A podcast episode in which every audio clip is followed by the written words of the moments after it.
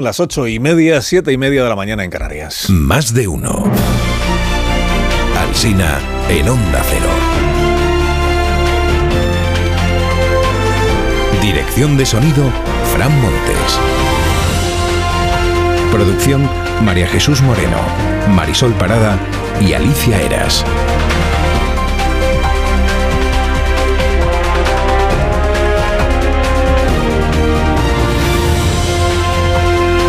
12 y 20 minutos estamos en la emisión en cadena de este programa, además de uno, luego tenemos edición local a partir de las 12 y 20 hasta las 2 de la tarde que empieza el informativo de Elena Gijón. Y desde las 6 pues les estamos acompañando en este comienzo del, del 23 de marzo del año 23.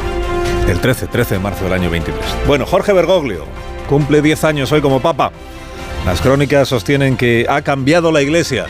Pero no lo ve así Lucheta Escarafia, que dirigió el suplemento femenino del Observatorio Romano y que ahora publica una novela en la que un papa guatemalteco nombra número dos del Vaticano a una señora. Es una novela, es una novela. Y la entrevista hoy en La Vanguardia a Escarafia y dice, le pregunta a la periodista, dice, ¿cómo valora estos 10 años del Papa Francisco? Y responde, ella dice, vacíos. 10 años de construcción mediática, no ha habido renovación de la Iglesia y no ha habido aumento de católicos. Le dice la periodista, pero ha nombrado a varias mujeres en cargos importantes el Papa. Dice ella, no, los elige la jerarquía, son mujeres obedientes, que no crean problemas, ninguna de las elegidas ha dicho nada sobre los abusos a monjas, porque a las monjas se las trata como sirvientas y porque la presencia de mujeres en la jerarquía de la Iglesia es fingida. Felicidades, Santidad, por estos, estos 10 años. La razón acusa hoy a Feijó de dar un golpe. Bueno, no acusa, describe un golpe. Golpe que en realidad sería un autogolpe, porque consiste en que Feijó hace nombramientos en su junta directiva. Dice que es la razón que es un golpe en favor del ala moderada, porque relega a Carmen Navarro y promociona a Carmen Fúnez y a un tal Borja Semper. Le hace vicesecretario de Cultura y Sociedad Abierta. Aquí lo, interesante de estos nombramientos es que igual Feijó está como con el gobierno en la sombra, ¿no? O sea que si alguna vez llega al gobierno estos serán sus ministros, supongo.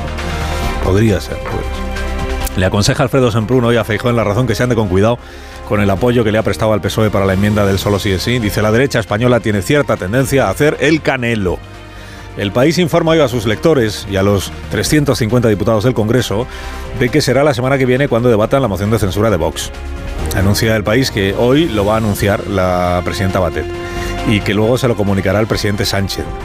Lo que pasa es que en la crónica se citan fuentes gubernamentales para confirmar la noticia, de modo que seguramente Sánchez ya sabe todo lo que hoy va a anunciar. Con razón dice Javier Casqueiro que la presidenta del Congreso es de la absoluta confianza de Pedro Sánchez. Así es. Así es. Hay una entrevista a Tamamex en el, en el diario El Mundo. Declara el candidato a la presidencia, dice, España es nación de naciones. Un principado como el de Asturias es más o menos que una nación. Somos, dice Tamames, una supernación. A este paso le va, le va a apoyar Errejón, la plurinacionalidad que defiende Tamames, que lo que viene a decir es que al final el, el, nombre de las cosas no es lo relevante, lo relevante es lo que en realidad somos y cómo nos organizamos. Bueno, en el mundo cuentan que Feijó dará libertad a sus varones para pactar con Vox si no hay más remedio. Dará libertad significa que en realidad ya tienen libertad. Ahí tienes a Mañueco, que no es una hipótesis de futuro, es una realidad. El pacto con Vox es una realidad latente, o sea, que late, que tiene latido. Pacto con Vox en León. Juan Luis Cebrián escribe hoy en su tribuna del país que algunos de los males que arrastramos en política tienen su origen en la transición. Y cita las listas electorales cerradas, que han desnaturalizado la función parlamentaria. La pérdida del sentido ético, dice, y estético de los escaños es lamentable. La obediencia al jefe prevalece sobre el cumplimiento de las promesas a los electores, y el portavoz del partido en el poder se permite no contestar a las preguntas sobre la corrupción con un ¿y a ti qué más te da? Estaba por ti, Pachi. El Independiente informa hoy de que Sánchez hará la remodelación de su gobierno tras el Comité Federal del PSOE este sábado. Dices, ¿el comité qué? El Comité Federal, una cosa que antes tenía muchísimo peso en el Partido Socialista y que ahora ya pues no. Garea cuenta en el español que hay ministros que especulan con que el relevo de ministras podría ser este mismo jueves. El relevo de Darias y de eh, Reyes de Madrid Maroto. Y que la estrategia para repetir como presidente después de las generales pasa porque Yolanda Díaz le gane a Vox y sea tercera opción en las circunscripciones provinciales. Dice Garea Sánchez concurre con dos camisetas, la suya y la de Yolanda. El periódico de Cataluña calcula que el PSOE pierde por la derecha ahora mismo el triple de votos que suma por la izquierda. En el Confidencial escribe Iván Gil que el presidente fija en la Semana Santa el final de la agenda legislativa para centrarse en la campaña electoral. Leo dice, si para los cristianos estas, lo dice Iván Gil, no el presidente, si para los cristianos estas fechas representan la pasión, muerte y resurrección de Cristo, en el caso de Sánchez se busca un punto de inflexión similar. Que es lo que le faltaba al presidente, que me lo comparen con Cristo. ¿no? Esto de centrarse desde Semana Santa en la campaña electoral, en lo que tiene que centrarse un gobernante no es en gobernar, en la campaña, en la agenda legislativa, en gobernar. Rodrigo Terrasa firma un reportaje en El Mundo sobre Irene Montero, a partir de lo que le cuentan de ella quienes la tratan. Entiende la política desde la guerra. Le cuesta respetar al diferente. El título del reportaje es Pablo es el líder, ella es la jefa. De los demás de Podemos, pues no se dice nada, porque, porque ¿para qué? Peláez opina en el ABC que Iglesias ya descuenta que va a gobernar Feijó y tiene como único objetivo asegurar la supervivencia de su empresa familiar. No descarta el columnista que en lugar de crisis de gobierno haya un adelanto sorpresa y un superdomingo electoral en mayo. En el Objective informan de que Teleturrión, el nuevo canal de, de Iglesias, no se llama así, se llama Red, busca tertulianos de todos los partidos menos de Vox, porque tendrá un programa de tertulia por la mañana de 10 a 1, creo, y un telediario. O sea, la imaginación al poder, ¿eh? un programa de tertulia y un telediario. No dice si todo lo va a presentar Pablo y si los domingos darán misa. O si Pam tendrá un programa de divulgación sexual, pero solo con aparatos, no con, no con hombres. Isabel Gómez Melenchón hoy ironiza en La Vanguardia sobre Pam. La secretaria de Estado le agradece que haya descubierto que los hombres llevan un arma de destrucción masiva entre las piernas y que para combatirlo se crearon los consoladores. Y además, dice la columnista, dice, y además ahora ya por fin se puede hablar de sexo. Porque muchas mujeres hemos aceptado pene como animal de compañía, porque gracias a él te relacionas y conoces gente. En este mismo periódico, en La Vanguardia, dedican una página entera hoy a la vagina. Ese olvidado objeto de investigación, titulan en portada. Se hacen eco de un trabajo de la periodista científica Rachel, Gross, de la BBC, que declara, dice, están más estudiadas la superficie de Marte y las profundidades del mar que la vagina. El periódico de España informa hoy de que el alférez Mon, el empresario de los cuarteles, le admitió al juez que había facturas falsas. Que unas obras en Badajoz las había ubicado en Ávila, por ejemplo. Pues sí, eso es falsear una factura. En la línea, el grupo municipal del PSOE ha destituido a su portavoz, que se llama Juan Chacón. ¿Por qué? Porque en el último pleno se lamentó de lo difícil que le resulta aparcar.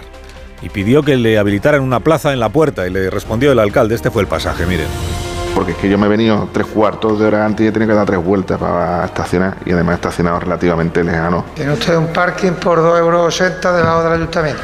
Los 50 euros o 70 euros que te pagan en los plenos, pues son dietas. Es decir, para que usted lo use, la gasolina, el parking, comerse un bollo, o sea que de ahí puede sacarlo sin problema. O que venga usted andando. Muy bien. O venga usted andando.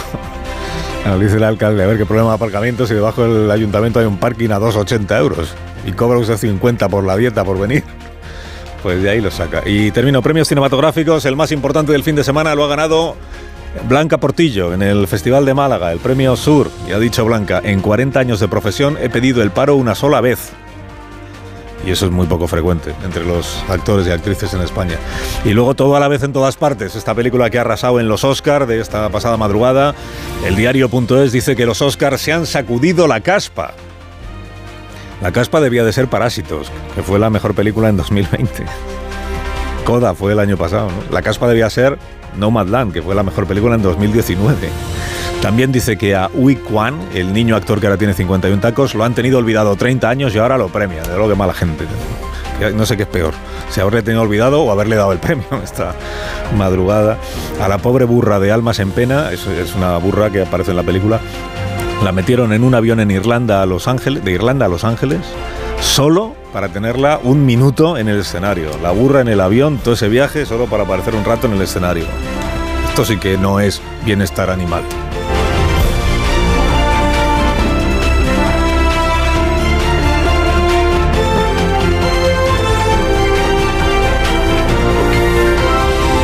Con Carlos Alsina en Onda Cero, somos más de uno. La película esta sale una burra, por eso. Bueno, para un sueño reparador, Dormimax. Escuche este consejo de Bio3. ¿Problemas de sueño? ¿Te cuesta dormir? ¿Te despiertas a medianoche? Dormimax, la solución eficaz y segura para un sueño reparador. Dormimax, comprimido bicapa. Capa 1, con melatonina y triptófano, efecto inmediato para conciliar el sueño. Y capa 2, con valeriana, melisa y amapola, acción prolongada para evitar despertares nocturnos. Dormimax contribuye a disminuir el tiempo necesario para conciliar el sueño. Dormimax, de Laboratorios Bio 3. 50 años de experiencia en tu farmacia.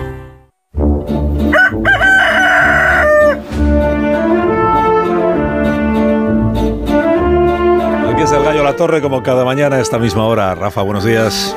¿Qué tal? ¿Qué tal? Buenos días. La cuestión es que a mí la historia de la lavandería me estaba gustando, ¿sabes? O sea, es que empieza en una lavandería, la película. Mira, para hablar de cine conviene ir armado de una opinión contundente y si es intransigente, pues más divertido es el debate. A mí la ganadora del Oscar, todo en todas partes al mismo tiempo, me hace envejecer como tres o cuatro décadas. Solo pude ver 45 minutos, no lo soporté más. Lo confieso como hace Bollero en Cannes. Empecé muy entretenido y me duró la diversión 15 minutos más o menos. Ahí es cuando empecé a rezongar, a la media hora empecé a marearme y a los 45 minutos ya me sentía un cowboy de la medianoche. Solo quería ver Centauros del Desierto y elogiar la cámara atornillada al suelo de John Ford. Y la culpa es mía, seguro, ¿eh? que no estoy capacitado para tanto estímulo audiovisual. Y no me escondo, yo tenía dos candidatas que eran Tar y Top Gun Maverick. Pero ya me había resignado a que ganara sin novedad en el frente, que sería una elección dignísima de los, de los académicos. Pero nada, chico, el cine ha decidido dejarme atrás hace años. Es que ya solo el, el, título me provoca una pereza brutal. Yo no quiero ver todo en todas partes al mismo tiempo. Prefiero una secuencia ordenada y coherente de sucesos. Pero es que miro atrás y veo que empieza a ser una tendencia desde hace ya unos años. Coda no me interesa. Nomadland me da igual. Parásito está bien sin más. Green Book es un bochorno. La forma del agua es que ni me acuerdo. Eh, bueno, Moonlight sí. Moonlight es una es la última película que me gustó de las ganadoras del Oscar hace un lustro y ahí empezó un declive, seguro que el mío, imparable hasta llegar a la presente melopea. Concluyo la torre, concluyo. No, pues concluyo que la cuestión es que todos estos años se produjeron luego pelis gloriosas, ¿sabes? Que no ganaron el Oscar, o sea, que ¿qué más dan los Oscars? En realidad se trata de una buena excusa para gruñir nuestras preferencias. Y tengas un día estupendo, Rafa. Y hasta, hasta mañana. Gracias por madrugar. Es mi trabajo. Gracias. Digo yo que habrá un término medio, ¿no? Entre la película esta de esta noche y Centauros del Desierto. O sea, entre medias se han hecho algunas cosas apreciables, ¿no? Bueno, vamos a la tertulia de esta mañana con Antonio Caño. Buenos días, Antonio. Hola, ¿qué tal? Buenos con días. Pilar Gómez. Buenos días, Pilar. Buenos días. Eh, Sergi Sol. Buenos días, Sergi.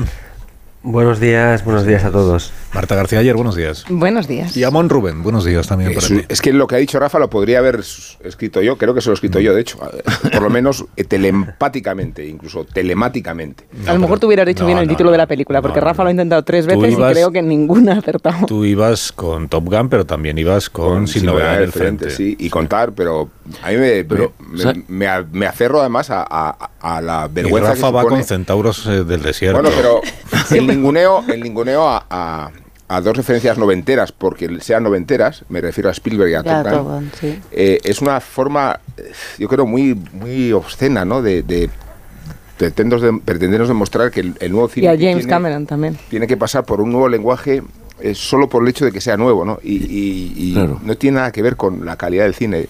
Reconoce, Carlos, que tú no pudiste con toda la vez en todas partes al mismo tiempo. Yo no, a mí porque me-. A mí me gustó. Ni con la calidad A ver, no- cine, no lo ni- pondría a la ni con altura el de- espectáculo, porque Hollywood es también calidad de cine y espectáculo. Para mí este premio es una prueba de que Hollywood ha perdido la confianza en sí mismo, de la confianza en su producto. O sea, si Hollywood realmente creyera en lo que significa, pues habría premiado a Top Gun o a Elvis, si me apuras. Elvis es una buena película, a mí me gustó mucho. Pero es que Hollywood eh, está en la misma dinámica esta de inventar nuevos, nuevos lenguajes o, o como he escuchado o leído, que todavía peor, que es adaptar el cine a los gustos de los jóvenes, que es una cosa completamente eh, absurda. Eh, mi, mi hijo vio con 12 años Lawrence de Arabia y, le, y, y- y pasó un rato magnífico. O sea, no, Un rato no largo, magnífico. sí. Es normal que Pues- Hollywood esté en una crisis existencial teniendo en cuenta la crisis en la que está el cine y la crisis en la que están Sí, sí. los, los teatros eh, a los que asisten a ver las películas. Y, y yo que sé, a mí toda la vez en todas partes, pues me gustó. No me parece que esté a la altura de- del Gun. puente sobre el río Kwai para tener todos esos Oscars que ha ganado, pero, pero, pero, oye, que es entretenida y en España, que te he escuchado antes, Carlos. Mira, es de- verdad que tuvo muy poca una película taquilla. como entretenida es la prueba de que no merece premios. La Bueno, pero- un bolquete de Oscar. Pero, ¿cuándo, pero ¿desde cuándo los Oscar premian la mejor cuando película? dices que es entretenida es que no te ha llamado la atención. Pues a- no, me gustó, a me gustó, me sorprendió. Y ha ¿eh? tenido, ha tenido muy poca taquilla porque se estrenó a la vez o sea, en, es- Sí. en las plataformas en streaming. En España yo la vi pronto, en este verano, no sé cuándo fue. Pero, pero claro, en la- no estamos en diciendo que se ha premiado esta película para que los jóvenes vuelvan a ir al cine. Eso lo has dicho yo tú. no sé yo por te qué. digo que a mí No, no, son- me lo no, es- Yo no entiendo nada. Lo dicen los análisis en No Estados entiendo Unidos. nada. Se ha premiado esta película porque ha conseguido 100 millones de recaudación en Estados Unidos y esto demuestra que se ha devuelto al público, a los cines, gracias a películas como esta. Y resulta que en España ha hecho 600.000 euros Claro, de recaudación. estrenó a la vez en es la número 100 en el ranking y es porque se estrenó a la vez en el cine Bueno, que en las plataformas. Pero es- Pero a mí Luego me no ha llevado a nadie al cine A mí me parece que es más reconciliarse, es verdad lo que dice Antonio, con, con nuevas generaciones. Lo que pasa es que cada vez llamamos jóvenes a gente con más años. Pero es que es compatible que, te guste. No, no. Es compatible Con que. 40 jóvenes, pero jóvenes, Yo creo que es que compatible que, te guste Top Gun y a mí he de decir que, que la película me, me ha gustado y me ha Claro que gustado sí. mucho.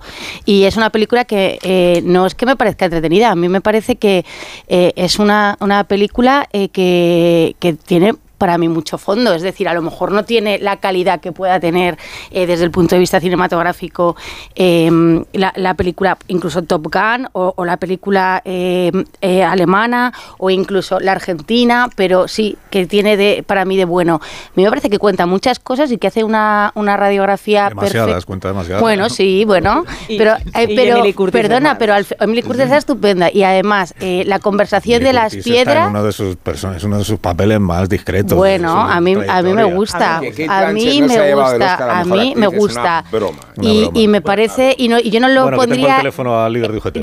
y no, no me pondría en términos de jóvenes, jóvenes o viejos para entender una película. Jóvenes o viejos me parece una tontería, vamos. Esto no va de jóvenes y viejos, va de que es- es- a mí la película, de hay, verdad. que, hay que reivindicar. Mi problema con esta película es que a los si me 45 permitís. minutos, o sea, todo el rato en el que Es insoportable. todo el rato en el que no sé de qué va la película, me lo estoy pasando mejor que cuando empiezo a entender de qué va. Cuando empiezo a entender de qué va, me parece que se repite todo el tiempo. Es el mismo, la misma historia dos, tres, cuatro, Sí. cinco veces. Insoportable. Siempre Todo estamos en vez, riesgo, a la siempre nos salvamos del riesgo. Siempre volvemos a estar en riesgo, siempre volvemos a salvarnos del riesgo. Bueno, pues cuéntamelo una vez y no me tengas... ¿Cuánto dura? Siete horas la película. Bueno. verdad, insisto en el ninguneo a Spielberg. No es. Bueno, que tengo Sí, al a mí líder me que, gustó no los es, Fabernos. que no es broma, que Me tengo al- gustó, me gustó que no es broma. Sí, un clásico, los. Que tengo al líder de UGT al teléfono, que no es broma. que- Pepe Álvarez, secretario general de la UGT, buenos días.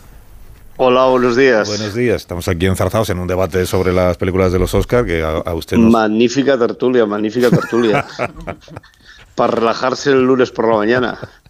Pero usted tenía favorita en la, en la, en la gala de los Oscars de esta noche. La verdad es que no lo he seguido. No. Eh, eh, tenemos eh, tantos frentes abiertos. Hoy estoy en Bilbao. Ayer he estado en el Samamés, que hacemos elecciones sindicales con los trabajadores de, del estadio y estuve con ellos y me fui tarde a dormir y no, no, no lo he seguido. Bueno, hoy tienen reunión para lo de la reforma de las pensiones que ha planteado el, el- ministro Escribá, con el apoyo ya hemos contado de Podemos y de, y de Yolanda Díaz. Eh, ¿Ustedes le encuentran alguna pega a la, a la propuesta que hace el, el ministro? Mm, Que, en resumen consiste en no hay que recortar pensiones, eh, no hay que rebajar el gasto, sino que hay que conseguir nuevos ingresos por la vía de eh, aumentar las cotizaciones de las empresas, de los salarios mm, más altos. ¿Algún ¿Alguna pega? ¿Hay algo en lo que no estén de acuerdo con lo que plantea Escriba o no?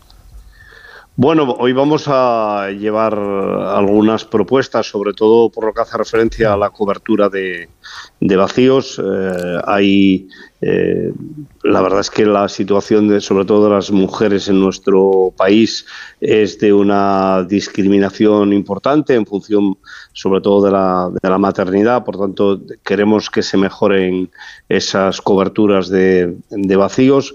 Eh, tenemos también que hablar con el gobierno por lo que hace referencia a las pensiones más bajas y cómo las vamos a poder ir eh, mejorando también de manera paulatina. Creo que este acuerdo tiene esta ventaja de que eh, va a tener un despliegue de aquí al año 48 y eso nos va a permitir poder abordar algunas situaciones difíciles de la seguridad social pero nos gustaría también poder hablar de, todo lo que tiene que ver con los coeficientes reductores para la edad de jubilación eh, del personal de, eh, sanitario. Realmente hay muchas personas que trabajan en el sector sanitario que eh, llegan a la edad de jubilación en una situación difícil, algunos ni siquiera llegan y se tienen que jubilar anticipadamente. vamos a ver qué da de sí también todo lo que es la jubilación parcial en las administraciones públicas que acordamos con el Gobierno y que ahora se trata de encajarlo en la seguridad social. Hay un paquete de temas que estaban eh, pendientes, que fueron los que quedaron pendientes eh, en las reuniones que fuimos manteniendo con el Ministerio, porque nosotros hay dos cosas que le pedimos al Ministerio, es, mire, díganos la Comisión Europea qué va a decir, qué va a acordar, porque tiene poco sentido que nosotros acordemos si ustedes están pendientes eh, de lo que les diga la Comisión Europea y, en segundo lugar, eh, también queremos saber que va a contar con una mayoría eh, parlamentaria suficiente para tirarlo adelante para que no nos ocurra lo que nos ocurrió con la reforma laboral. Es un poco ridículo que nosotros lleguemos a un acuerdo con el gobierno y que luego no tenga un respaldo parlamentario necesario y eso lo tiene que hacer el gobierno. La reforma laboral que salió adelante, recordamos, por el voto equivocado del, diputado Alberto Casero. Que, que si no, ¿de qué? Que si no, ¿de qué? Pues, pues por eso, por eso eh, se trata de que no lleguemos a, ese punto. Y con el número de cotizantes que hay ahora en el, en el sistema, eh, ¿es posible garantizar el futuro del sistema? Ayer el señor Núñez Feijóo decía, hacen falta 1.700.000 trabajadores más para que las cuentas salgan. Con las cuentas que ustedes tienen hechas y con las cuentas que tendrá hecho el, ministro eh, de la Seguridad Social, el ministro Escribá, ¿hace falta aumentar notablemente el número de cotizantes para que los números salgan o no es necesario?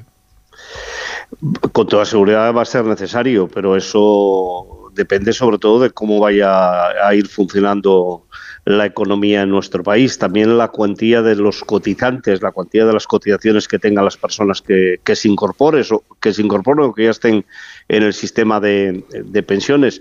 Pero yo creo que este es un ejercicio muy serio, plantearnos eh, un plan de aquí al año 48, eh, que además cada tres años va a tener una revisión por parte de la IREF, que vamos a eh, tener que discutir en el supuesto que haya desviaciones, no desviaciones al final del proceso, sino eh, tres años cada eh, tres años, creo que nos garantiza bastante bien las perspectivas de, futuro. Incluso la propia, el propio acuerdo prevé cómo hay que solventar los problemas que se puedan generar, ¿no? Siempre partiendo de la base de que no hay que bajar las prestaciones, sino que en todo caso hay que subir eh, los, los, ingresos. Tenemos que pensar eh, que hay que incorporar los 3 millones de personas que están en desempleo en nuestro país eh, a la actividad laboral. A mí me parece que eso es fundamental, que ahora ha llegado la hora de que los servicios de empleo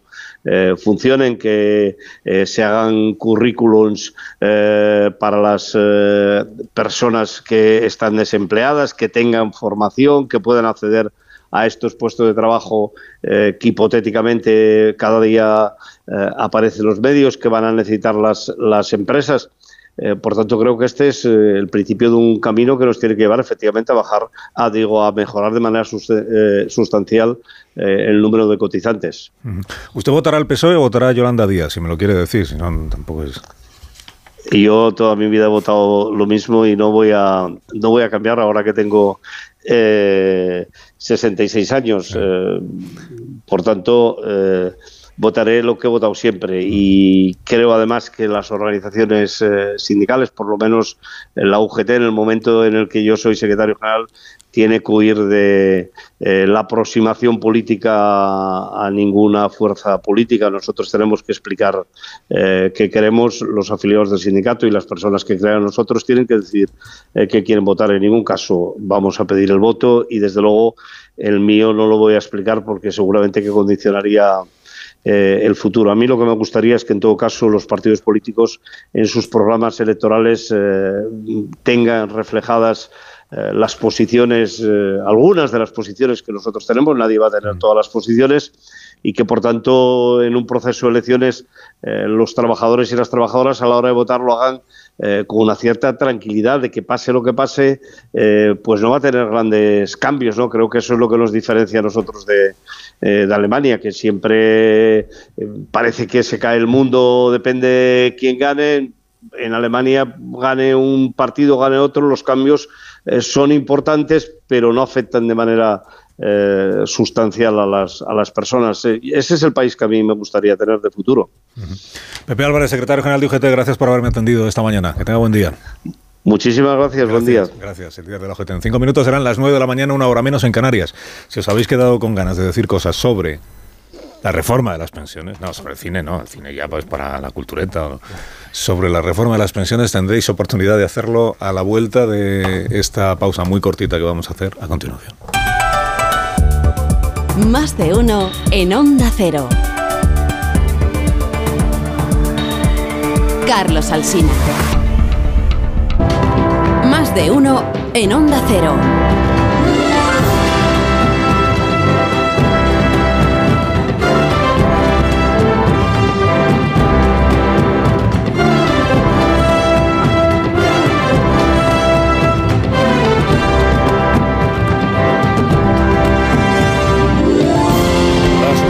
Mañana, 8 de la mañana en Canarias, con Sergi Sol, Antonio Caño, Pilar Gómez, Marta García y Rubén Amón. Estamos analizando las cuestiones que tenemos encima de la mesa. En el ámbito político, lo que el gobierno más está celebrando es el acuerdo que ha alcanzado el propio gobierno, eh, dentro, interno, el propio acuerdo interno, sobre la reforma de las pensiones. Ya hemos contado que los sindicatos le van a dar su bendición a esta eh, propuesta, que un poco igual lo que, lo que va a tener que explicar el ministro Escribao, igual es, eh, porque le ha llevado dos años, dos años ha estado ¿no? con este asunto de cuántas veces no habremos contado aquí lo de que el Ministerio de la Seguridad Social se plantea ampliar la base de cómputo para calcular la pensión que te corresponde cuando te jubiles, ampliando el número de años y eso podría traducirse en una pensión más baja. Y el ministro salía y lo desmentía y decía, estos son borradores, estos son, están filtrando, los de Podemos están filtrando papeles que no son definitivos.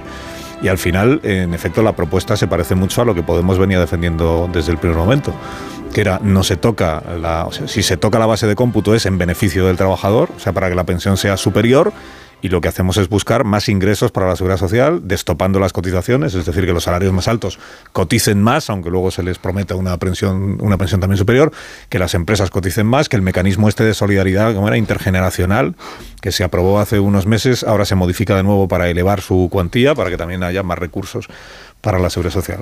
O sea que el mérito del, del acuerdo es el ministro el que yo entiendo se ha acercado a las posiciones de Podemos y no a, y no precisamente al revés. Y quien se ha acercado a las posiciones de los sindicatos y no precisamente a las posiciones de la patronal. O sea que el acuerdo está muy decantado, digamos, de un lado determinado. ¿Alguna opinión tenéis sobre este asunto que es menos entretenido que el sí. cine, pero seguramente más relevante? Bueno, no, yo lo que tengo la impresión de que el gobierno ha visto cómo le ha ido al gobierno francés eh, al, el, con la reforma de las pensiones. Una reforma es así, orientada a la sostenibilidad del, del sistema y, y se ha echado para atrás, digamos, su intención original de hacer una, una reforma interesante. Esta es, mmm, esta es una reforma de las pensiones, eh, digamos, de izquierdas y, y, por lo tanto con poca posibilidad de que resuelva el problema de fondo. Yo creo que hay dos asuntos que son vitales que, en el que cualquier país... Eh, que hipoteca en el futuro de cualquier país y en el que es imprescindible una, afrontarlos de forma uh, negociada. Uno es el de la educación y otro es el de las pensiones.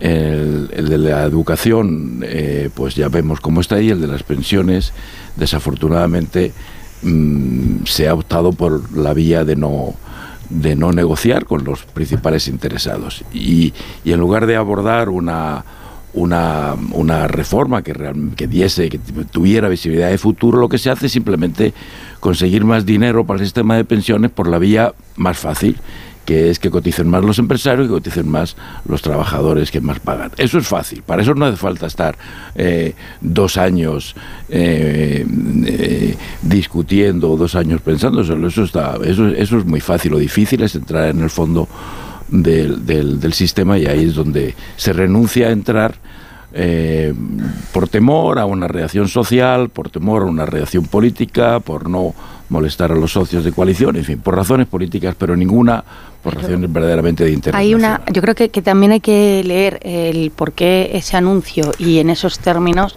em, desde el punto de, vista de, de la mm, cronología política que tuvo el gobierno. Venían del varapalo de, del sí solo es sí, de esa división del gobierno, donde todo el mundo eh, analizaba que había una ruptura de facto y necesitaban em, hacer un anuncio pues eh, de, de la importancia que tiene la reforma de las pensiones, que estoy de acuerdo en que no es, para mí no es ninguna reforma eh, de calado, pero sí era un anuncio en el que tú podías reconciliarte con Podemos, en el que se podía vender que el gobierno de coalición eh, funciona y de hecho a mí me encantaba porque eh, lo que ellos transmitían eh, por parte de- del lado socialista es y hemos cambiado la forma de negociar, ahora lo que se va a hacer es, se ha negociado antes con el socio y luego ya con los agentes sociales. Pues hombre, a mí aquí me hubiera gustado que se hubiera negociado antes con los agentes sociales, pero está claro que Pedro Sánchez necesitaba ese mensaje y de ahí algo que lleva dos años eh, debatiéndose, nos lo encontramos sin un, acuerdo para eh, una, reforma a futuro. Eh, luego también se ha vendido, bueno, Europa bendice esta reforma. Europa está ahora para mí como en una suerte de, voy a decir, de borrachera, porque Europa se está, sabe, y porque tiene una guerra como la de Ucrania encima, pero sabe perfectamente que eh, países como España estamos totalmente asistidos por los fondos europeos, que el día que no haya esos fondos europeos vamos a ver qué hacemos realmente con nuestra economía y, y que el día que Europa tenga que volver a frenar, digo, todo este discurso que hay de no, es que Europa ya ha cambiado y ahora reparte dinero, bueno, vamos a, a ver eh, hacia dónde va. Y luego, por supuesto, está la parte electoral. La parte electoral, eh, en el PP hay mucha preocupación. En el PP también dicen, ojo, que eh, las pensiones, la subida que ha hecho Sánchez, hay mucho electorado que antes era... pues cautivo del Partido Popular, el pensionista, que ahora dice, bueno, pues oye, es que a mí no me ha ido mal. Entonces yo lo veo en esto, no en que realmente se haya hecho una reforma para decir voy a intentar que se garantice a futuro el sistema de las pensiones. Hombre, más que una reforma es una reformita, ¿no? Por Porque eso La comisión es verdad que da el ok y eso hay que reconocérselo al gobierno, hay que reconocerle también el, el que sea capaz de ponerse de acuerdo consigo mismo y esta reforma tiene cosas buenas. Garantizar el poder adquisitivo de los pensionistas es bueno, eh, conseguir que las mujeres que menos cobraban pensión tengan un mayor reconocimiento es bueno. El problema está en que sigue sin, si- sigue sin ahora. convencer, sigue sin convencer la viabilidad de las cuentas que presenta y la prueba está en que el, el- Bruselas accede, pero con el compromiso de, re- de revisar esto muy a menudo, cada tres años, y además que no sea el gobierno quien se supervise a sí mismo, sino que sea la IREF. Todo esto hace que mm, nos dan a entender que esta reforma es un parche, no es una reforma que permite que sigan viniendo los fondos de recuperación, que era el escollo fundamental que tenía esta reforma. Era importante que Bruselas diera lo que hay algo porque si no dejaban de venir los fondos. Y eso lo ha conseguido el gobierno, pero a costa de que sea una reforma que de aquí a 2050, fija, lo compleja que es la francesa, y solo el gobierno francés dice que será hasta 2030, no va más allá y nosotros con esto perdemos mucha credibilidad si creemos que con esto que se hace, no recortando mm, derechos en ningún momento y simplemente sumándolo a las bases de cotización y un mecanismo de, genera- género- de mm, intergeneracional de solidaridad, se va a solucionar. De alguna manera todo el mundo sabe que no y el PP también sabe que no, pero el PP sabe que la reforma que hizo Mariano Rajoy ni siquiera la llegó a implementar. Entonces, claro, ahora escuchar al PP ponerle pegas es de, bueno, a ver cuándo, te- cuándo tenemos un gobierno que haga una reforma de las Pues si a pensiones impopular, que sea capaz Si el de gobierno- llevarla si a cabo y gobierno aplicarla. PP le va a tocar hacer la reforma. Bueno, eso PP si dijimos de este y Cuando del ha anterior. No, no a la pero no aplican. Cuando le ha preguntado al Sina Pepe Álvarez si votaría, a quién va a votar, si a, a- a- a Sánchez o a Yolanda. Dicho a Sánchez. En realidad, lo significativo aquí es que esas dos opciones son totalmente la demostración de que los sindicatos forman parte de la estructura orgánica de, la propia coalición en el poder. Son terminales. Eh, quiero decir con esto que si hubiera un gobierno más propicio a una paz social, emprender una reforma de las pensiones valiente sería un gobierno de izquierdas que va a tener menos contestación y que va a tener menos discusión. Si al Partido Popular se le ocurre una empresa de reforma de las pensiones drástica, sabemos el calentón de la calle y la oposición popular que iba a manifestarse. Luego, ¿qué mejor y quién mejor que un gobierno de izquierdas para hacer una reforma más valiente? Pero aquí los pensionistas son, lo ha dicho Pilar, una categoría electoral. Son una categoría electoral eh, en fase decisiva de un año eh, crucial para el porvenir electoral del propio Partido Socialista. Y creo que, entre tanto, desaprovechamos la oportunidad de abrir una negociación con el Partido Popular para que sea una reforma de Estado y no una reforma de coyuntura. Y creo que insistimos en este régimen de la infantilización, fingir con un parche que hemos resuelto un problema que se nos volverá a proponer dentro de tres meses. Era Asturias, eh, ya lo, tratamos aquí, la primera comunidad española donde hay más jubilados que cotizantes. Y, y esa curva demográfica y esa curva de cotización es la que amenaza por completo la viabilidad de una reforma que muere en cuanto sea ya eh, imposible de gestionar el problema. Pero fíjate que, que- Ah, perdón. Sí. Am, bueno, a mí me parece absolutamente lógico, ¿no? Contra algunas de las, de las opiniones que escucho, mm, claro que, que lo lógico es que primero el gobierno pacte internamente su posición, porque luego nos vamos a, nos vamos a ahorrar a- a algún espectáculo. Eso es absolutamente lógico que sea así. Es más, debería ser siempre así. Primero hay que ponerse de acuerdo internamente para, y luego em- empezar pues la interlocución con los agentes sociales. Me parece que eso es de, es de cajón, ¿no? De otra manera solo llevarían pues a, al lío que no sería la primera vez que, que ocurre, ¿no? Es más, este gobierno ha destacado precisamente por eso, por mucho lío. Así que sí, Claro, por que ahí. empiecen por enmendarse está, está, está bien, a mí me parece bien.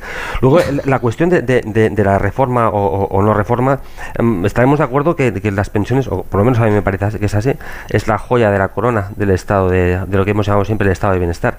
Así que, que cualquier intento, a mi, a mi modesto parecer, que intente precisamente garantizar unas pensiones dignas, que, que, que eso pueda seguir, se- seguir así, ah, me parece que es que, es, que, pues, que por, por mi parte tiene por lo menos todo, todo mi apoyo, ¿no? Y que porque si sí, no- y que sí debería ser. Claro, la discusión es si es o no es sostenible, Claro, y ahí es donde hay, donde, donde hay buena parte. Y algo más de- que un de intento a un gobierno. Donde hay buena parte de la discusión.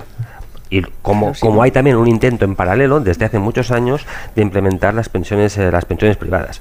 A mí me parece lógico que un gobierno que se llama progresista de izquierdas intente mantener, garantizar que, la- que las- lo, que lo que hemos conocido hasta la fecha por, por pensiones con el carácter que han tenido hasta la fecha, se, man- se mantenga por lo menos durante muchísimos años. Todos los años que se puedan ganar por delante, me parece que es una, una buena, no, una buenísima ah, ah, de- decisión. Y luego decía Mon, oye, que es valiente que un gobierno de izquierdas emprenda que una reforma de, de- de- de las pensiones que tal vez debería hacer la, la- la derecha. Bueno, eso por lo menos es discutible, como es discutible que, no- que han sido que precisamente los partidos, lo- los sindicatos, si alguien le ha montado, le ha montado broncas y, y le han montado eh, huelgas generales, ha sido también cuando ha gobernado el Partido Socialista.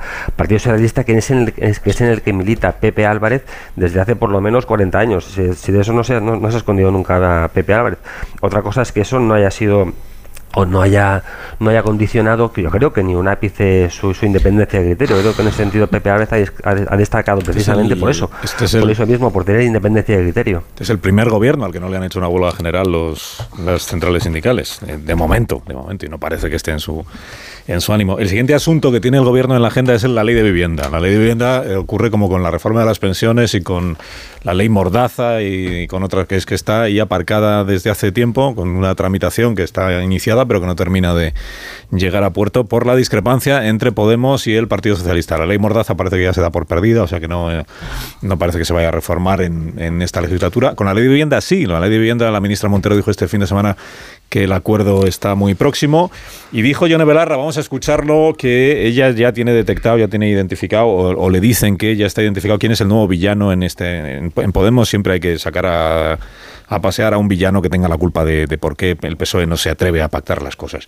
Y en esta ocasión han encontrado a ese villano en Joan Clos, que fue ministro del gobierno de Rodríguez Zapatero, ministro de Industria y antes fue alcalde de Barcelona. ¿Por qué? Vamos a escuchar a la ministra de Derechos Sociales. El señor Joan Clos, exministro socialista y ahora jefe de una de las principales patronales inmobiliarias de nuestro país, tiene una agenda de contactos muy larga. Yo no lo sé. Yo no lo sé, decía la ministra Belarra, eh, que lo que ella escucha es que hay dos explicaciones para que por qué el PSOE no pacta con, con Podemos lo de la ley de vivienda, que una es esta, eh, que Joan Clos tiene una agenda muy larga, y la otra es que el PSOE se está reuniendo con los fondos buitre. Dice, yo no lo sé, pero yo por si acaso ya lo digo, y así ya sabemos quién es el malo en esta película. Eh, Joan Clos, exministro eh, de Industria y exalcalde de Barcelona, buenos días. Buenos días, ¿qué Buenos tal? días, ¿cómo está? Muy bien, muy bien. Bueno, la señora Belarra atribuye a su agenda de contactos y a su enorme influencia el hecho de que el PSOE no se decida para pactar la ley de vivienda. Pero luego añade, no sé. No sé. Eh, por lo tanto, es un, es un poco, en fin. Sí, eh, el problema de la vivienda no se arregla en, una, en, una, en un meeting de una campaña. Ya, pero ¿no le incomoda a usted sentirse señalado por Podemos como el, el Bueno, obstáculo que me- hay que ya tengo ya tengo suficiente experiencia, pero para no incomodarme por según qué cosas, ¿no? El problema que me sabe mal eh, porque eh, yo soy progresista y además yo creo que este gobierno ha hecho muchas cosas bien. Me sabe mal que en en este tema concreto de la vivienda las cosas no se acaben de hacer bien, ¿no? Porque no es que el problema sea que el incremento o el control de precios de alquiler eh, mm, vaya bien o mal, es que es, el problema es que disminuye la oferta de pisos y por lo tanto los encarece. Vamos a ver, yo, yo se lo he intentado decir durante tres años consecutivamente y esto es una, es una realidad económica internacional que los que hemos hecho pisos y los que hemos estudiado, digamos, urbanismo y temas urbanos, sabemos porque están todos los libros de economía urbana. Eh, eh, es decir, que, mm, mm, creo que en este mismo meeting la señora Velarra ha acabado diciendo, bueno, que se apruebe la ley aunque sea por electoralismo. Electoralismo. Bueno, pues, oígame, pues no haga falta que sea tan sincera. Eh, mm, hay, que, hay que resolver el problema. Y me sabe mal que un gobierno que, que, que ha hecho muchas cosas muy bien en este tema se deje llevar por, por, por yo creo que aún están a tiempo de, hacerla bien la ley porque hay, a- tiene que pasar por el Parlamento, pero con afirmaciones o con hipótesis absolutamente alejadas de la realidad no es el camino, ¿no? Pero el- entonces el- Eh, el- y este es el problema. El tope al alquiler, que es un poco la, parece que es el obstáculo fundamental o la discrepancia fundamental en la que están el PSOE y Podemos desde los tiempos de- del, desde que empezó el gobierno de coalición. ¿El tope al alquiler es progresista o no es progresista? No, no porque disminuye la oferta y por tanto encarece los precios del alquiler, los precios reales, los costes reales del alquiler. A ver, el problema que tenemos en España en vivienda asequible es que hace muchos años que no se hace vivienda asequible en España. Entonces los alquileres, ¿quién, los, quién tiene o quién ofrece alquiler eh, en la oferta de alquileres? Pues mm, hay mm, 2,8 millones de viviendas en alquiler.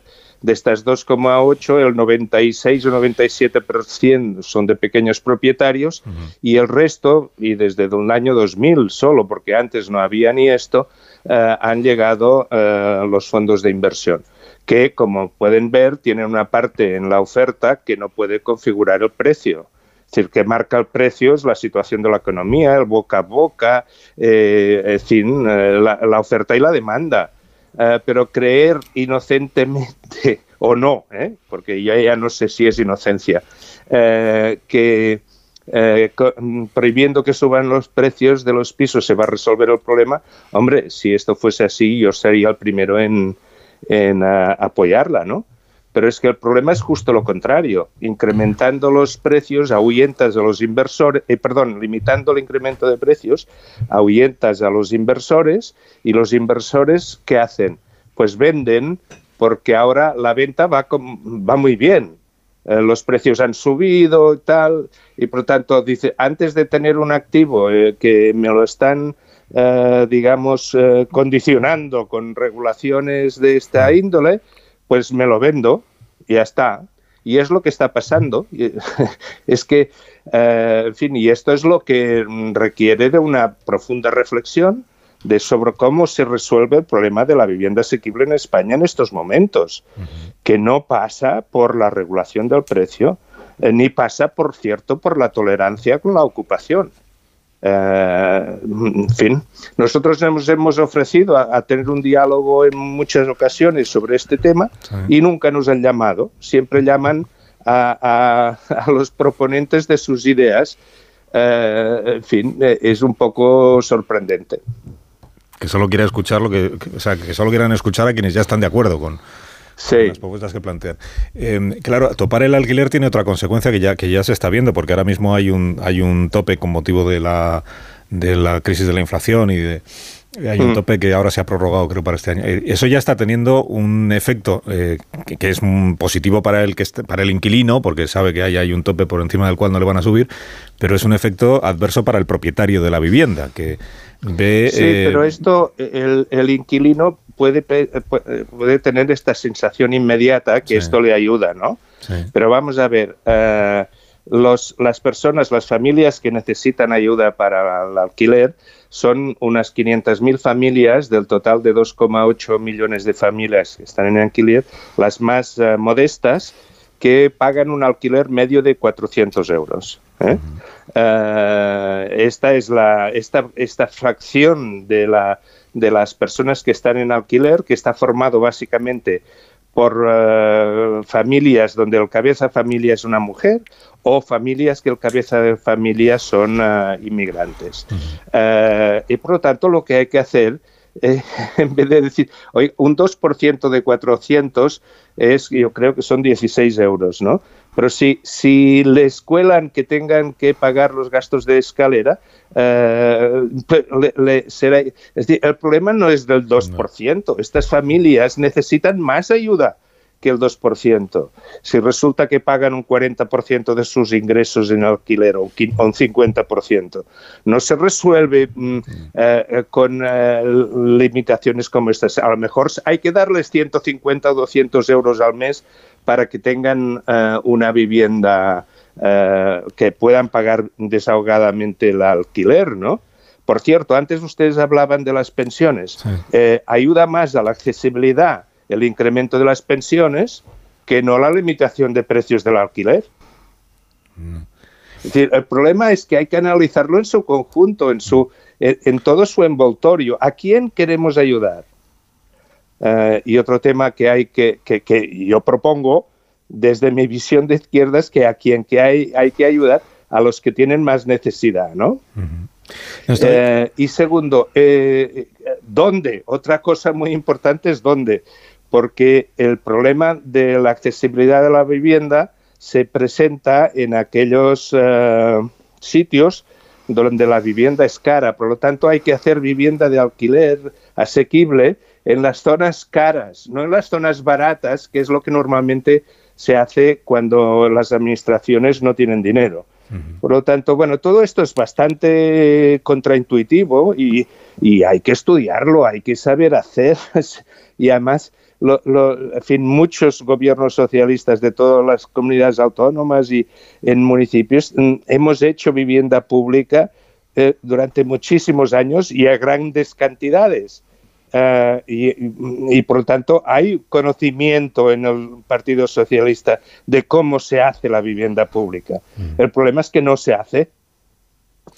Hablaba, de los, hablaba yo antes de los propietarios que tienen eh, una vivienda en alquiler, porque para ellos el tener limitado lo que le pueden cobrar al, al inquilino sí supone un- una pérdida patrimonial, teniendo la inflación como la tenemos ahora mismo en el 6 y pico por ciento, al no poder Sí, subir el claro. alquiler más de un 2%. Lo digo porque hay Sí, varios miles a- a de ver, propietarios que han presentado ya una reclamación ante el, ante Sí, el Ministerio sí, ¿no? sí. de Transportes. Pero eh, es una presentan una reclamación porque eh, en los otros sectores de la economía donde se han hecho limitación de precios, como en carburantes y energía, el Estado lógicamente ha compensado a los que eh, vendían la energía o vendían eh, el, en fin, eh, eh, pues está- en cambio, en el alquiler se, se dicta una norma desde el alquiler sin compensación, eh, mm, rompiendo un contrato que hay entre eh, dos personas, el, eh, el que alquila y el inquilino, ¿no? Eh, que es un contrato libre, nadie está forzado a, y además ya, está protegido por la ley del suelo, etcétera. Hay muchas protecciones sociales, ¿no?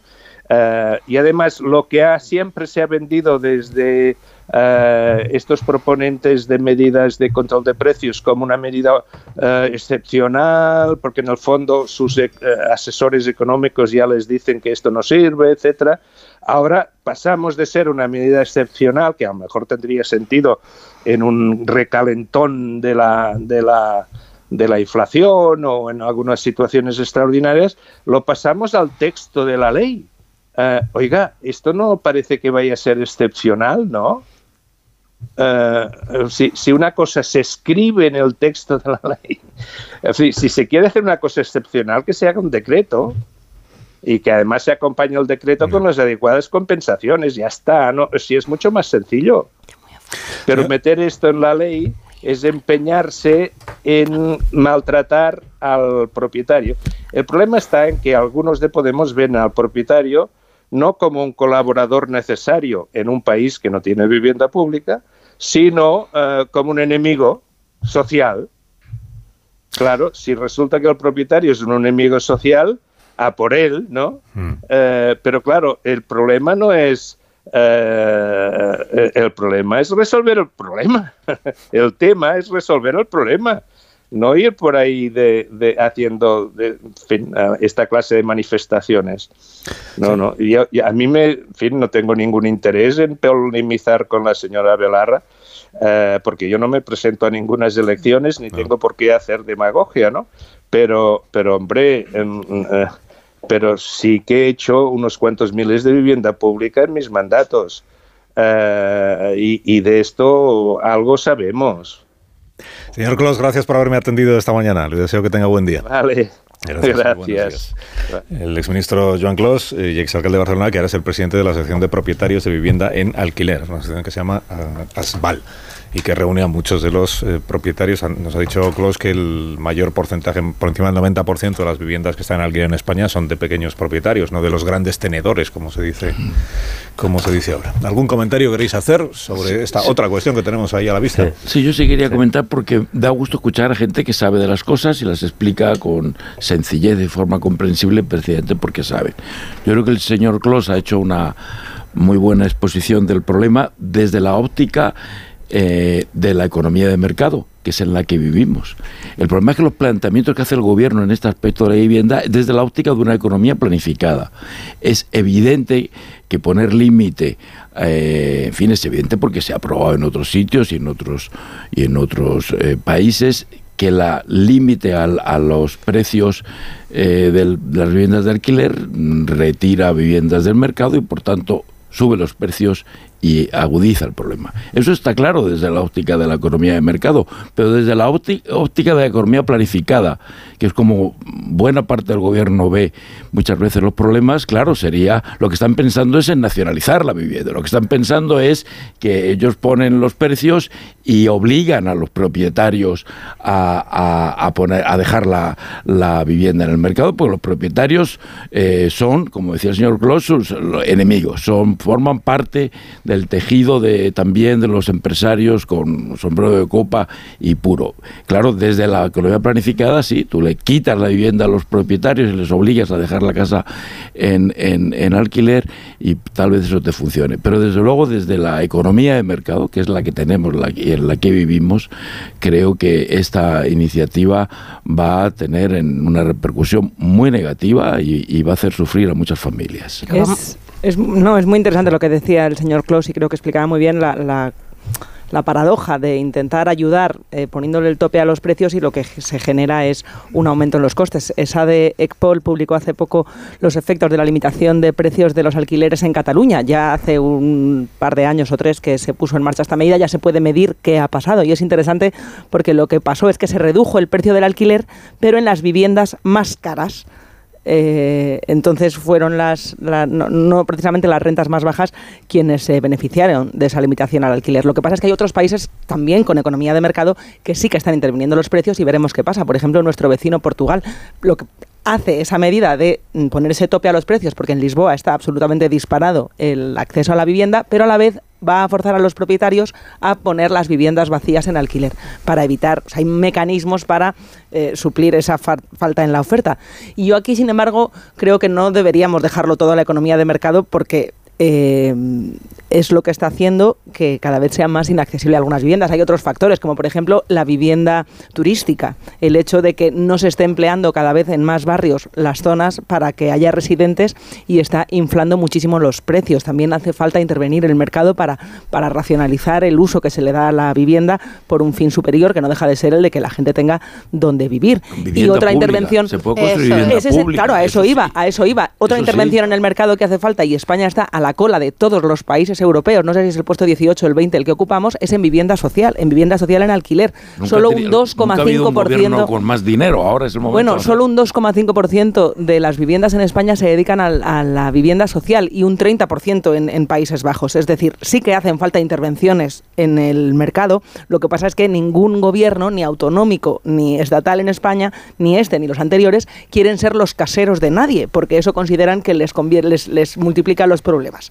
Pero- y, y seguimos sin vivienda social y la vivienda social, la política de vivienda social que se hizo en España se enfocó a la propiedad, en mi Pero- juicio, equivocadamente, en vez del alquiler. Se, se supone que, que el- en un gobierno como este eh, es el que tendría eh, más opciones eh, de, apoyar ese discurso de una vivienda eh, social.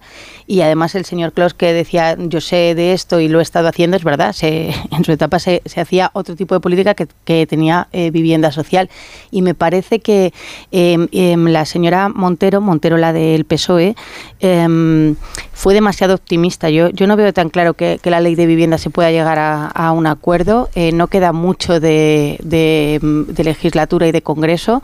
Y, me parece que, que precisamente lo que dibuja el señor Klaus, que es lo que defienden eh, en privado eh, la parte socialista de- del gobierno, hace que, que vaya a ser complicado, porque aquí no, no es eh, como la, la ley de la reforma de las pensiones, sino que eh, el efecto va a ser eh, inmediato. Una eh, subida en los precios, una dificultad aún mayor del acceso para los jóvenes a la vivienda y por eso en el Partido Socialista, que lo resumen muy bien, es una semana vamos para adelante y una ese paso para adelante a la siguiente damos dos para detrás, tanto la ley Mordaza como la de vivienda.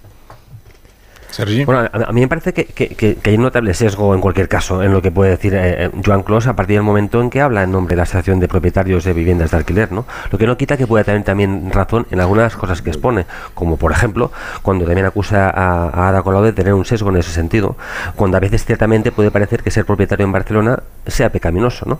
En Barcelona en particular, no solo en Barcelona, pero en Barcelona en, par- en particular, cuando además la mayoría de propietarios de gente en Barcelona es propietaria, ¿no? Y eso también debería saberlo la señora Y a mayor abundamiento, en el mismo sentido, y a su vez tomar medidas para garantizar el acceso a la, vivienda digna no es que lo diga yo, es que eso es lo que dice la, la Constitución, ¿no? Todos los gobiernos deberían esforzarse en eso. Y no creo, y no me acuerdo yo, no tengo presente que tampoco en el momento que Joan Clos am, era alcalde, pues que ese problema, ese, que ese problema, o que se hubieran puesto las bases por lo menos para solucionar ese problema, entre otras cosas porque es muy complejo, porque Barcelona es una ciudad que está absolutamente achicada, con, con dos, con dos montes, el Tibidabo y Montjuic, con un espacio muy pequeño, con una, con una capacidad de atracción de, de- gente, gente que quiere venir a, vivir en Barcelona cuando el suelo es un bien escaso. Por tanto, es un problema muy difícil de, de- encauzar, muy difícil de, de resolver, casi diría que, que en buena medida en una ciudad como Barcelona casi, casi irresoluble, casi irresoluble. Lo que no quita que tenga, que tenga la obligación, todo gobernante, digo yo, de cumplir ese mandato constitucional, ¿no? Es de garantizar el acceso a a una vivienda digna. Y ahí sí que debe haber un esfuerzo notable y que se hagan esfuerzos en ese sentido debería ser obligación de todos. Otra cosa es que las medidas que se toman a veces, a menudo, mm, aunque no siempre, pues no son las más acertadas, ¿no? Son las 9 y 32, una hora menos en Canarias. Me dejáis que hagamos una pausa cortita. Eh, recordamos que este asunto de la vivienda, claro, cobra mayor interés conforme nos vamos acercando a las elecciones del 28 de mayo, pero son, entienden los dos partidos que forman el gobierno que sería una baza interesante para ambos poder llegar a esas elecciones. El viernes hablamos de esto con el alcalde de Palma, por ejemplo. Poder llegar a esas elecciones con una ley de vivienda que pudieran presentar como un avance notable en la solución a los problemas que hoy tienen muchas personas para poder pagar el alquiler o para poder vivir en, alquiler. Eh, paramos un momento a la vuelta os pregunto por la moción de censura, que ya sabemos que tiene fecha. ¿eh? Bueno, lo sabemos porque lo adelanta hoy el diario El País, adelanta que la fecha y que hoy Merichel Batet se encargará de comunicar la fecha a la opinión pública, a los diputados y al presidente del gobierno. Vamos, que es la semana que viene. Lo de Tamames y Vox, ahora lo comentamos.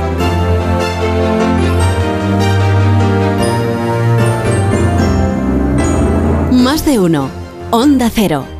Carlos Alsín. Más de uno. En Onda Cero.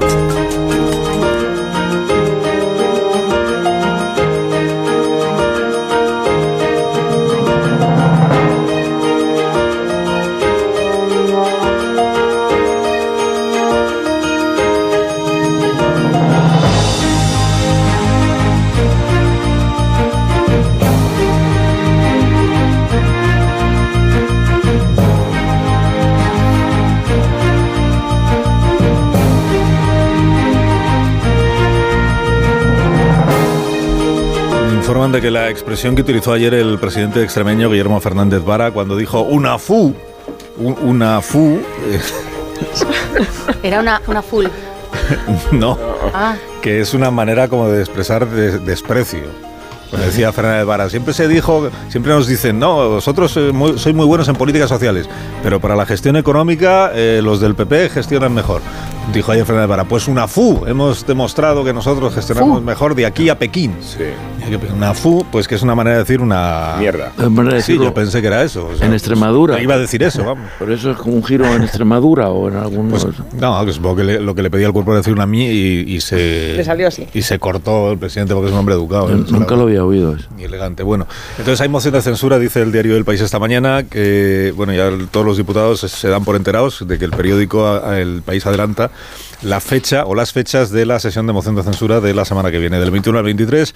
Son tres jornadas, porque en la primera el, grupo que presenta al candidato tiene que hacer una intervención justificando o explicando por qué presenta la moción de censura. Eso es lo que le corresponderá a Santiago Abascal porque después le corresponde hablar, eh, salvo que el presidente del gobierno tenga otros planes, al candidato a la presidencia, que sería el señor Tamames. Digo, salvo que el presidente tenga otros planes, porque el presidente del gobierno creo que tiene la oportunidad de intervenir cuando eh, a él le parezca, eh, en cualquier momento de la sesión parlamentaria incluida la posibilidad de que replique a Abascal sin esperar a que hable a que hable Tamames, a que haga su discurso. Y luego ya pues el señor Tamames hace su discurso y al día siguiente empiezan a intervenir los grupos y Tamames si quiere puede dar la réplica a cada uno de los grupos o no, él sabrá lo que quiere hacer. Y el tercer día, al tercer día se, se votó. Y la votación, pues salvo que haya una mayúscula sorpresa, porque quizá los independentistas se vean seducidos por la invocación de la nación de naciones que hace Tamames o algo así, salvo que eso ocurra, pues la moción fracasará o, naufragará y lo que quedará pues será un- unas tres jornadas pues muy entretenidas de, de debate parlamentario que vais a vivir con, con enorme interés y con, y con gran expectación. Semana que viene, ¿estáis ya preparados? Es que lo más relevante está hasta qué punto Tamames va a discrepar de Vox y en qué extremos, porque todas las declaraciones que han ido trascendiendo hasta la fecha deterioran la credibilidad del proyecto en la medida en que en feminismo, en la noción de España, en europeísmo, en la política exterior, eh, se observan discrepancias nucleares. Luego, si la idea de trasladar al Congreso un- una moción que fuera plural, en realidad es la mayor amenaza de quien la propone. Por eso bromeamos con que al final, igual de- hasta la propia Esquerra Republicana ap- apoya la moción de, de Vox y no lo hace su propio promotor, el, el propio Abascal.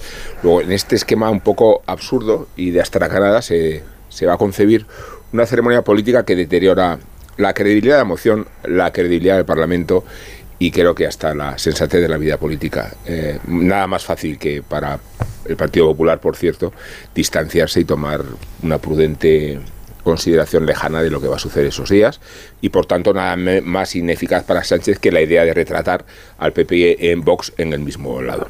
Bueno, yo, eh, yo creo que es una iniciativa que mm, sumerge a- al Congreso y a la política española en el surrealismo más oscuro y, eh, y, y creo que sobre este asunto me gustaría recordar que una moción de censura está, es un instrumento importante que está pensado en nuestro sistema político como una iniciativa para sustituir al gobierno o intentar sustituirlo, no para aprovechar el Parlamento para hacer eh, campaña política y mejorar las expectativas electorales de una, de una determinada fuerza política, que es lo que para lo que se utiliza en este caso, para lo que lo utiliza Vox en este caso, aunque aunque al mismo tiempo y de paso va a permitir hacer campaña también y tratar de mejorar las expectativas electorales al Partido Socialista y especialmente al presidente del gobierno, que es el que tiene en un instrumento de este tipo la capacidad de, de utilizar más tiempo y de, y de conducir el mensaje.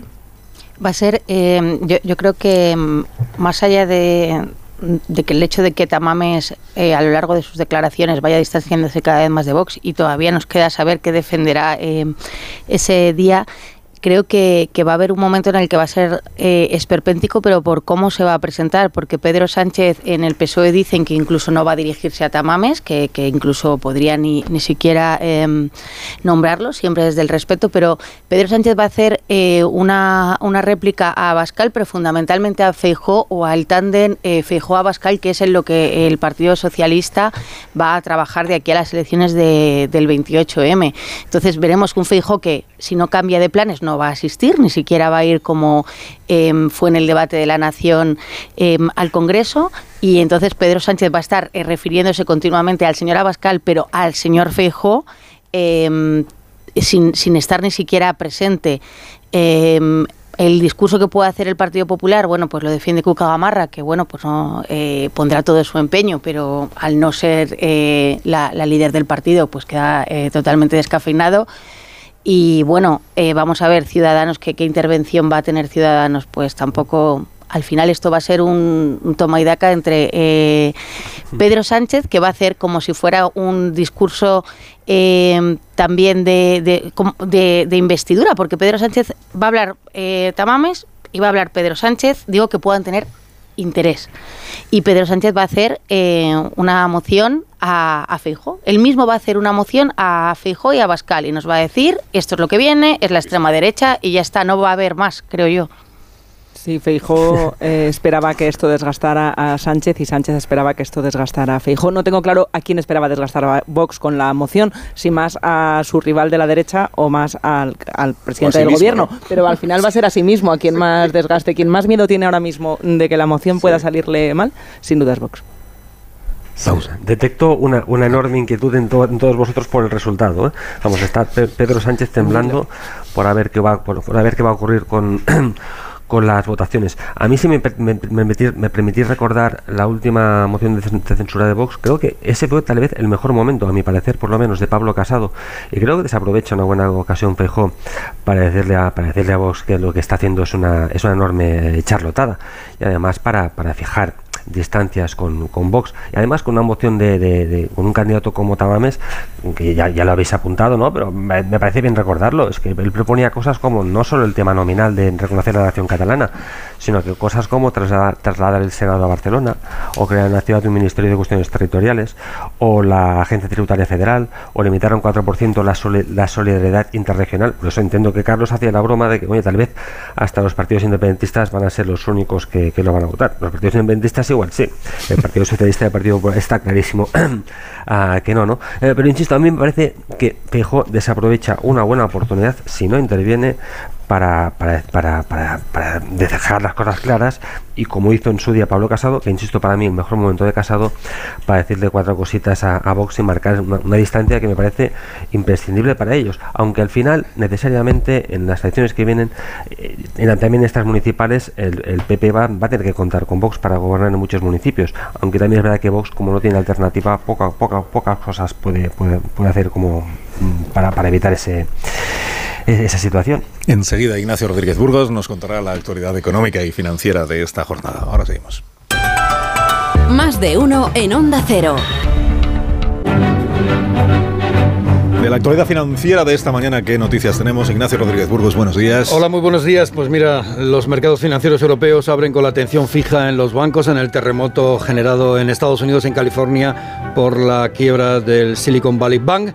Eh, hoy es importante la decisión de las autoridades estadounidenses de rescatar todos los depósitos de esta entidad financiera norteamericana y también hay otro banco con problemas, el pequeño neoyorquino Signature, que también ha sido intervenido. La Fed, la Reserva Federal, aprueba un plan de financiación de los bancos medianos en Estados Unidos. Lo último en esta cuestión es que el mayor banco europeo, el HSBC, el Hong Kong Shanghai Bank, ha comprado esta misma mañana por una libra, por una libra, la filial británica del Silicon Valley Bank. Las bolsas europeas marchan claramente con fuertes caídas, en números rojos, la española desciende en estos instantes un 2,21% lastrada por la cotización del sector financiero. Por ejemplo, el Sabadell cae ahora mismo más del 5% y más del 4% lo hacen Bankinter, Unicaja, Santander, todos los bancos y compañías de seguros están entre los valores más vendidos.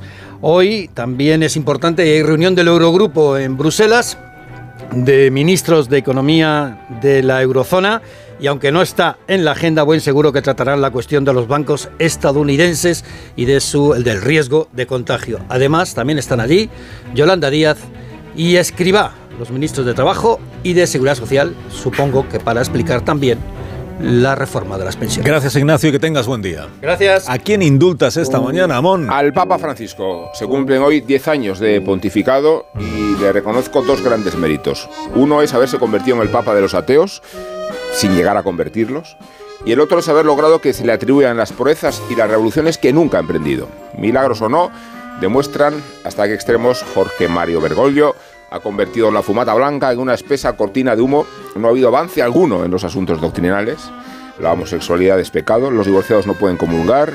No hablemos de la discriminación femenina ni de las posiciones respecto al aborto, la eutanasia o el matrimonio homosexual. Y no digo que la Iglesia tenga que rectificar sus dogmas estructurales, pero no entiendo de dónde procede entonces el entusiasmo del gobierno español y de la progresía hacia un papa y hacia una teocracia que discrepan integralmente del modelo de sociedad. O sí lo entiendo, me refiero a que Francisco ha escenificado una política de gestos y de concesiones demagógicas más propios de un cura arrabalero que de un pontífice máximo, naturalmente a cuenta de la degradación de la liturgia y del estupor estético. Puede que sus antecesores fueran triviales como él, pero no cometieron nunca el error de pretender acercar la iglesia a costa de desfigurarla.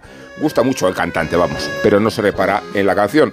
Por eso, Carlos, me atribuyo, desde la vanidad, el hallazgo de un neologismo que no ha terminado de cuajar las cosas como son y que funde el papado de Francisco con el populismo, o sea, el papulismo. No, es verdad que no ha, no. Injustamente. Injustamente, ¿no? Injustamente. Injustamente, si no cuaja, no cuaja. Que hay algo ahí que no, que no conecta con las nuevas generaciones. Es el- unos Callahan para estas personas que se van, Marisol. Para que disfruten caminando con el zapato más cómodo del mundo, los Callahan, que te ofrecen la mejor tecnología para caminar. Zapatos diseñados por un equipo de expertos artesanos y especialistas en la manufactura del calzado. Las últimas tendencias, novedades y diseños fabricados con materiales de máxima calidad. Tecnología, diseño y confort a buen precio. A la venta en las mejores zapaterías y en callahan.es. Pues que tengáis un buen día todos. Adiós Pilar, adiós Muchas Antonio, gracias. adiós, Adiós. Sergi, adiós Marta, Adiós, adiós. adiós Rubén.